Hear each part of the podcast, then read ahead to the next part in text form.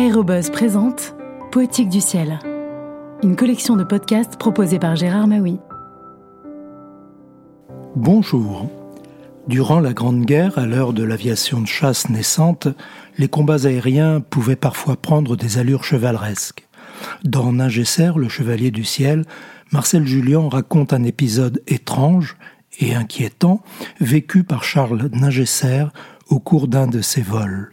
Ningesser, le chevalier du ciel de Marcel Julien a été publié chez Amiot Dumont en 1953, puis réédité chez Presse sous le titre Ningesser, l'as des as en 1971. À 4 heures du matin, Charles décolla. En un vol rasant, il fit un dernier adieu à Dunkerque, puis en mitouflé, les mains chaudement gantées, mit le cap sur Paris. Immédiatement, il reçut comme une décharge au cerveau. À son altitude, sur la droite, survolant la mer, surgissait un Alberstadt nouveau modèle. Le faucon, qui l'avait aperçu, fonçait sur sa proie. Pour la première fois, l'as ressentit en l'air l'effet cruel de ses blessures. Son pied gauche lui parut coincé sur le palonnier. Ses mains se mirent à trembler. Il éprouva une peur glaçante l'Allemand s'approchait de lui, obliquant tranquillement. Dans quelques secondes, l'exécution aurait lieu. Ningesser s'appliqua à sourire. Par une suprême coquetterie, il voulait plaire à la mort quand il se trouverait en face d'elle. Lorsque le Halberstadt fut à cent mètres de lui, le tempérament de Charles reprit le dessus. Persuadé de sa défaite, il vira malgré tout, pour faire front, la faible distance qui les séparait lui permit d'entrevoir le visage et le buste de son ennemi. À sa stupéfaction, l'Allemand leva un bras en signe d'amitié. Ils se croisèrent sans échanger une balle. Alors le carrousel commença. Le Halberstadt accompagna le Nieuport dans une danse qui aurait dû être mortelle et dont toute hostilité était pourtant bannie. Ningesser piquait, L'avion ennemi le suivait dans sa trajectoire, le dépassait, tandis que son pilote renouvelait ses gestes de la main. La sueur au temple français tentait de disparaître derrière un nuage. L'autre l'y précédait, caracolant autour de lui.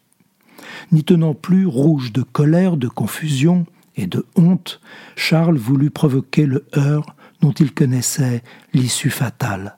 Cela aussi lui fut impossible. L'adversaire témoigna dans l'esquive de la même vélocité que dans la poursuite. L'appareil à tête de mort tournoya en vain. Au-dessus de Paris-Plage, Ningesser décida de se poser. Tout était préférable à cette ridicule démonstration de supériorité de l'ennemi. Sachant qu'il allait offrir une cible immanquable, il coupa les gaz et choisit devant lui un champ plat pour atterrir. Sans regarder ce que faisait l'Allemand, il attendit la rafale finale. Elle ne vint pas.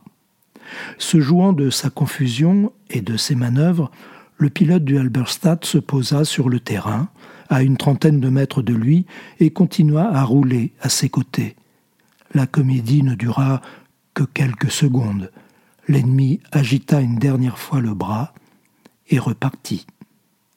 Charles redonna de la gomme, s'envola sur les traces de son tourmenteur pacifique qui disparut à vive allure, droit vers l'est. Un instant lui fut nécessaire pour retrouver son équilibre. Il était ahuri d'être vivant et encore tremblant d'impuissance. Que signifiait cette manifestation impitoyablement généreuse de l'adversaire? L'as ne tarda pas à y réfléchir il se promit seulement, dès son arrivée à Paris, de réclamer aux ingénieurs de Nieuport un avion qui lui permit d'oublier l'humiliation qui venait de lui être infligée. À bientôt pour de prochaines lectures.